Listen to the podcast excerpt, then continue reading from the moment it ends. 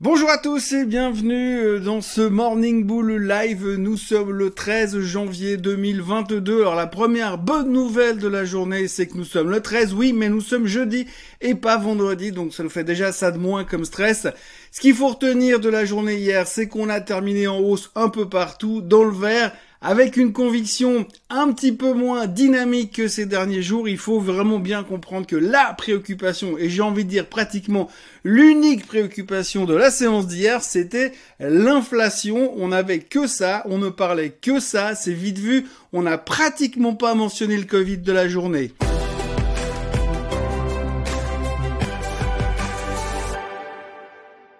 Alors oui, pas d'Omicron, on va quand même en parler un tout petit peu après parce qu'une journée sans Omicron ne serait pas une vraie journée, mais revenons tout d'abord au sujet de l'inflation. Hier, nous avions donc les chiffres du CPI, tout le monde était comme ça en se disant "Oh my god, si jamais ça tape 8,5% d'inflation, on est mort." Ça n'a pas tapé 8,5% d'inflation, ça a tapé 7%. Alors, ce qu'il faut déjà signaler, c'est que c'est parfaitement en ligne avec le médian des attentes du marché. Donc, pour une fois, moi qui me moque des analystes sans arrêt, bien joué les gars, cette fois vous étiez pile dedans. On attendait 7% d'inflation euh, pour l'année, eh bien c'est sorti à 7%. Génial, il fallait le dire quand même. Pour une fois, on est juste sur quelque chose. C'est fantastique. Alors la bonne nouvelle, c'est que c'est pas trop, euh, c'est quand même inquiétant, mais c'est pas trop. C'est le plus haut niveau d'inflation depuis 40 ans. Alors je me souviens pas trop ce que je foutais il y a 40 ans en arrière probablement que j'étais beaucoup plus occupé à mettre des pinces avec des cartes à jouer dans les rayons de mon vélo pour que ça fasse les bruits d'un moteur. Mais en tous les cas, eh bien, depuis 40 ans, on n'a plus vu pareille inflation aux États-Unis. Il y a de quoi euh, avoir un tout petit peu peur puisque Madame Brenner, le numéro 2 de la Fed, parlait hier pour dire que c'était le sujet principal que la Fed devait maîtriser en premier. Sans blague, on l'aurait pas deviné. Donc comme c'était pas super, même moins pire au niveau de l'inflation. Tout le monde avait un avis. Tout le monde est venu en parler hier. Donc, Madame Brenner, entre autres, mais vous avez aussi plein d'experts, plein d'experts en finance qui sont venus nous annoncer que l'inflation allait probablement euh, toucher un pic. Alors, on sait pas trop exactement, mais on parle de fin janvier, mi-février ce qui est quand même relativement précis. Les experts parlent de 7.2, 7.3% d'inflation et puis après, c'est fini, on redescend et on retourne dans une euh, jolie environnement avec euh, des oiseaux qui chantent et des prairies qui refleurissent, ça tombe bien, ça sera bientôt le printemps.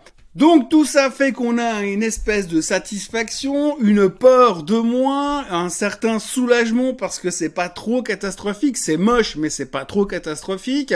Donc du coup, on respire un peu mieux.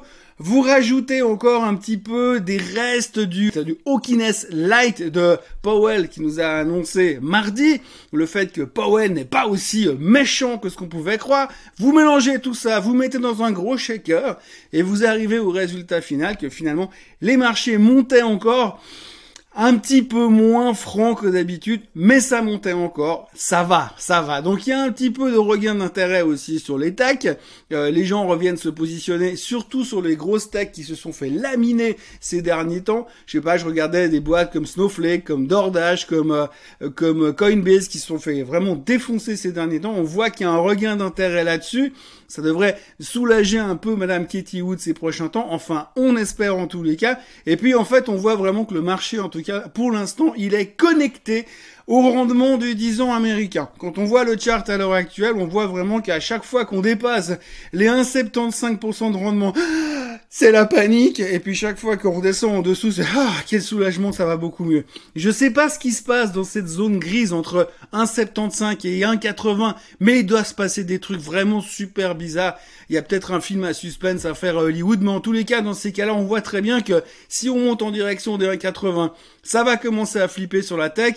Quand on descend en direction des 1,70, on se soulage et on trouve que c'est trop cool la tech. En tout cas, pour l'instant, le Nasdaq tient, le SOX a tenu ses supports aussi. On est plutôt rassuré de ce côté-là. Voilà, c'est ce qu'on peut résumer de la journée, mais franchement, on a connu des journées bien, bien, bien plus passionnantes. Comme je vous le disais, je suis un tout petit peu obligé de vous parler d'Omicron parce qu'on en a beaucoup parlé, pas beaucoup parlé, on en parle quand même beaucoup moins. Vous savez, il y a une mesure que je me fais tous les matins. Je fais le tour euh, des journaux, enfin sur Internet. Euh, je regarde le FT, je regarde MarketWatch, je regarde Business Insider, je regarde le Barron, je regarde le Wall Street Journal et je regarde le nombre d'articles qui a été écrit sur le Covid-19, sur Omicron, sur la contagion, sur le port des masques, sur les vaccins, sur le fait que les non-vaccinés sont la responsabilité de tous les maux de la planète en même temps, euh, sur le fait que les politiciens tournent la veste comme des ventilateurs. Enfin, tout ça. Je fais la liste et je me dis, tiens, aujourd'hui, on en parle beaucoup. Alors aujourd'hui, c'est très très calme. On en parle très très peu. Il y a quand même deux, trois choses qui apparaissent, donc il faut quand même le signaler. Hein. Par exemple, Monsieur Fauci. Monsieur Fauci qui est actuellement en tournée, c'est un peu comme un, chanteur, hein. il est en train de faire la tournée de toutes les chaînes de télévision, de tous les journaux, de tous les médias internet. Autant vous dire qu'il y a du boulot et tous les jours il a un truc à dire. Alors hier il disait que justement selon lui, eh bien 100% des Américains allaient devoir faire connaissance avec le Covid d'une manière ou d'une autre. De l'autre côté vous avez Monsieur Bill Gates qui n'est plus informaticien, qui est devenu spécialiste en épidémiologie, vaccins et consorts, qui nous dit que bientôt, bientôt euh, le Covid sera traité comme la grippe. Vous avez également la Suisse qui prend des mesures. Oui, la Suisse prend des mesures. Le conseil, notre conseil fédéral est intervenu de manière vraiment insistante pour dire que finalement, la quarantaine de 5 jours, c'est nettement suffisant. Ça fait deux ans qu'on nous met 15 jours en quarantaine à chaque voyage. Maintenant, c'est largement suffisant. Par contre, ils ont un paquet de mesures pour confiner, pour fermer les restaurants qui est prêt au cas où. Donc les mecs nous disent que ça va de mieux en mieux. Mais quand même, on est quand même prêt à fermer des établissements s'il faut. Hein. Mais bon, c'est pas ça. C'est un peu, on est en train de nous agiter la menace. Attention, attention. Mais on sait vraiment plus où ils en sont. Je le disais hier, hein. les gars, ils sont complètement largués. Hier, il y avait Castex à la télé. Le mec, il a réussi à dire que, de toute façon, je cite, hein, c'est pas moi qui le dis. Castex a dit, de toute façon, on sait très bien que les cas contacts ne risquent rien. Ok. Donc ça fait deux ans qu'on nous prend la tête avec ça, mais en fait on sait très bien que les cas contacts ça risque rien. Les mecs qui sont brillantissimes, ça continue. Le Muppet Show, on a vraiment l'impression qu'ils sont en train de nager en eau trouble, qu'ils sont en train d'essayer de trouver un moyen de sortir de cette crise sans avoir l'air trop ridicule. Mais c'est pas évident. Et puis alors, dernière news sur le Covid, et après je vous laisse, mais celle-ci, il fallait quand même la placer. Apparemment, il semblerait, donc conditionnel, que la vague de Covid aux États-Unis soit en phase descendante. Et comment est-ce qu'on sait? Eh bien, on a fait des études aux États-Unis, on est allé analyser les égouts d'une centaine de villes aux États-Unis pour voir le niveau de Covid dans les excréments humains. Je vous passe ces détails, mais en gros, ils ont été fouillés dans la merde. Donc, ils ont été fouillés dans la merde d'une centaine de villes aux États-Unis pour voir que le taux de Covid est en train de baisser. Donc, on est en train de repartir à la baisse. Jamais autant de gens ont été contaminés. Ça, on le sait. Mais par contre, ça va mieux. Donc avant, je savais qu'il y avait des gens qui pouvaient fouiller, qui pouvaient lire dans le mar de café, dans les entrailles de poulet, mais dans la merde, je savais pas, mais visiblement, euh, les autorités sanitaires américaines ont réussi à mettre ça au point. En tous les cas, de ce côté-là, on a l'impression que la vague d'Omicron est en train de, descendre, que les hospitalisations sont sous contrôle. On a presque envie de dire que ça a l'air d'aller pour le mieux. Puisqu'on parle d'inflation, eh bien, on est obligé de parler un tout petit peu du pétrole aujourd'hui. Le pétrole qui continue son bonhomme de chemin. Il monte gentiment, gentiment, gentiment. Il y en a encore un qui a dit hier qu'il fallait s'attendre à voir bientôt le pétrole à 100 dollars. Et oui, forcément, quand on est à 82, on est plus proche des 100 dollars que quand on était à 72. C'est assez logique, mais c'est vrai que du coup, on commence à se dire, ah bah finalement, les 100 dollars qu'on prévoyait pour Noël, bah, ce sera peut-être pour Noël prochain, ou peut-être simplement pour ce printemps. En tout cas, les gens redeviennent de nouveau bullish sur le pétrole. Hier, il y a eu les inventaires pétroliers aux États-Unis qui, comme d'habitude, étaient à côté des attentes. Ça, c'est un grand classique parce que ça fait 30 ans qu'ils sont faux. Mais par contre, ce qu'il faut retenir, c'est que les inventaires pétroliers sont au plus bas. Il n'y a plus de pétrole. Il faut forer dans tous les coins. En tous les cas, les pétrolières vont bien, le pétrole va bien. On essaye de pas trop penser au fait que si le pétrole il monte à 120 dollars au niveau inflation, je vous laisse imaginer ce que ça va euh, faire. Mais pour l'instant, séparons bien les choses, hein, parce que vous avez un, chiffre économique qui est sorti hier en plus du CPI, qui est le corps CPI, si on veut bien. Et dans le corps CPI, ils enlèvent la bouffe et le pétrole. Comme ça, eh ben, ces deux facteurs-là ne rentrent pas en ligne de compte pour l'inflation. C'est clair, si vous enlevez le prix des matières premières qui ont pris l'ascenseur au niveau de la bouffe et vous mettez pas le pétrole qui a pris l'ascenseur, du coup, l'inflation, elle est sous contrôle.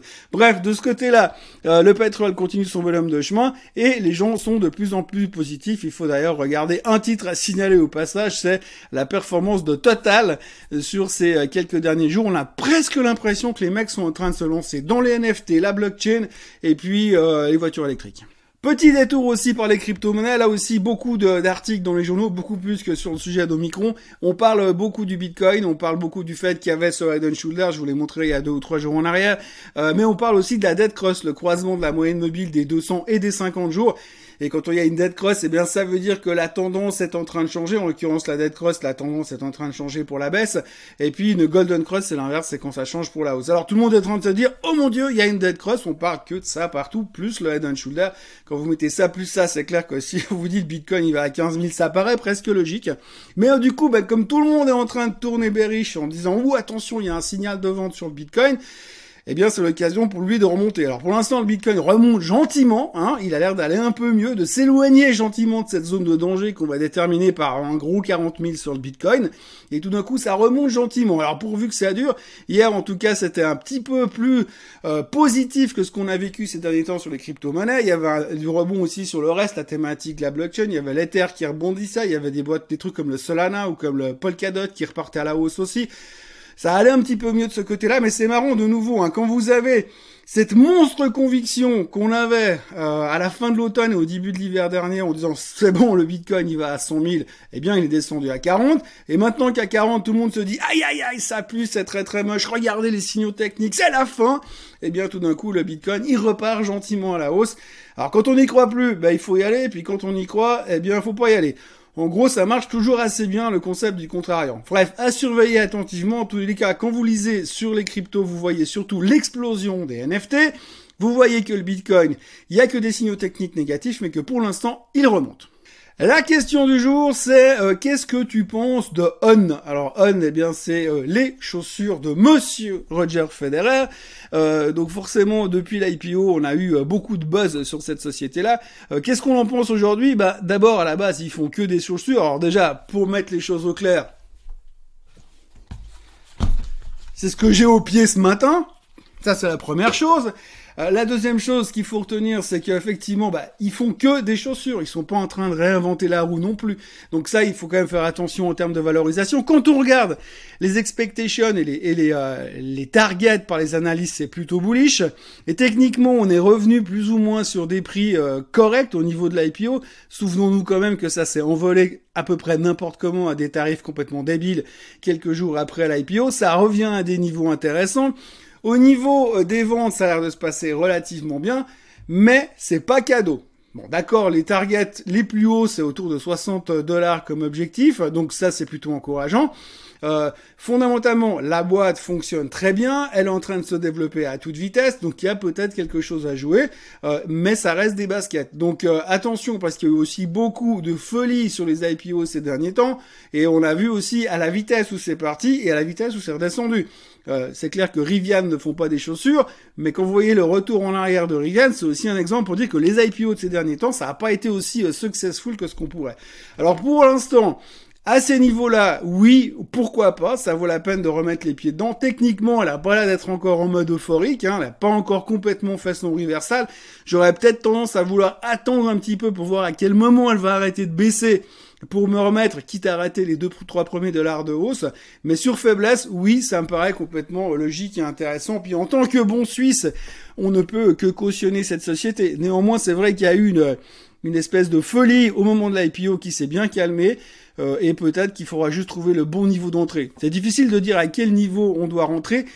Quand je regarde le chart puis je vois tous ces points rouges, ça veut dire que c'est pas des journées super bullish, donc j'aurais tendance à vouloir essayer de surveiller attentivement et puis de trouver un bon niveau d'entrée sans me précipiter tout de suite.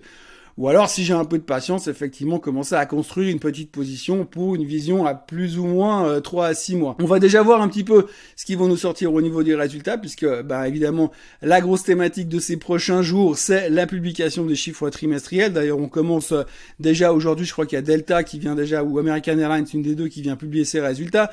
Et puis demain, on a euh, les trois premières bandes qui vont publier, GP, City et Wells Fargo qui seront là demain. BlackRock aussi sera là pour publier ses résultats. Alors c'est que du bancaire, c'est pas le truc le plus fun, mais c'est le début de la saison, donc il faudra aussi surveiller ça par rapport à On. Euh, les chaussures de Federer. Mais voilà, je pense qu'à ces niveaux-là, pourquoi pas essayer de remettre quelque chose avec une vision un peu plus investissement que hyper spéculatif que ce qu'on a vécu ces derniers temps. Voilà, c'est tout pour euh, ce matin. J'aurais voulu vous raconter un peu plus d'histoires, mais pour l'instant, on tourne autour de nos histoires d'inflation, on analyse les chiffres de l'inflation, on interprète ce que la Fed va pouvoir faire ces prochains temps. Euh, je dois dire que le truc qui nous a vraiment rassuré, c'est que ça n'a pas été trop fort et que Monsieur Powell est dans son mood hawkishness light. Ça a le goût de l'hawkishness, mais ce n'est pas de l'hawkishness parce qu'il y a moins de sucre à l'intérieur. Donc plutôt positif de ce côté-là. Eh bien, euh, voilà, le marché se pose des questions. Il y a quand même beaucoup de prudence à l'heure actuelle. On cherche un peu des raisons de se motiver, mais je pense qu'on va avoir pas mal de réponses dans les jours qui viennent à cause des trimestriels. Voilà, n'oubliez pas de vous abonner à la chaîne Suisse Côte Suisse, n'oubliez pas surtout de liker cette vidéo, et puis là, très important, on se revoit demain matin à la même heure, au même endroit pour la version du Morning Bull Live, et puis pour le faire point sur le marché suisse, j'ai quelqu'un qui m'a envoyé un commentaire hier en me disant « Tu parles jamais du marché suisse ?» Non, parce que sinon j'ai plus rien à dire le vendredi. Voilà, mais à noter quand même que Swissquote a repris 4% hier après avoir acheté euh, la plateforme de trading au Luxembourg, du coup ils deviennent numéro 1 là-bas. Voilà, très bonne journée à tous, salut, à demain, bye bye.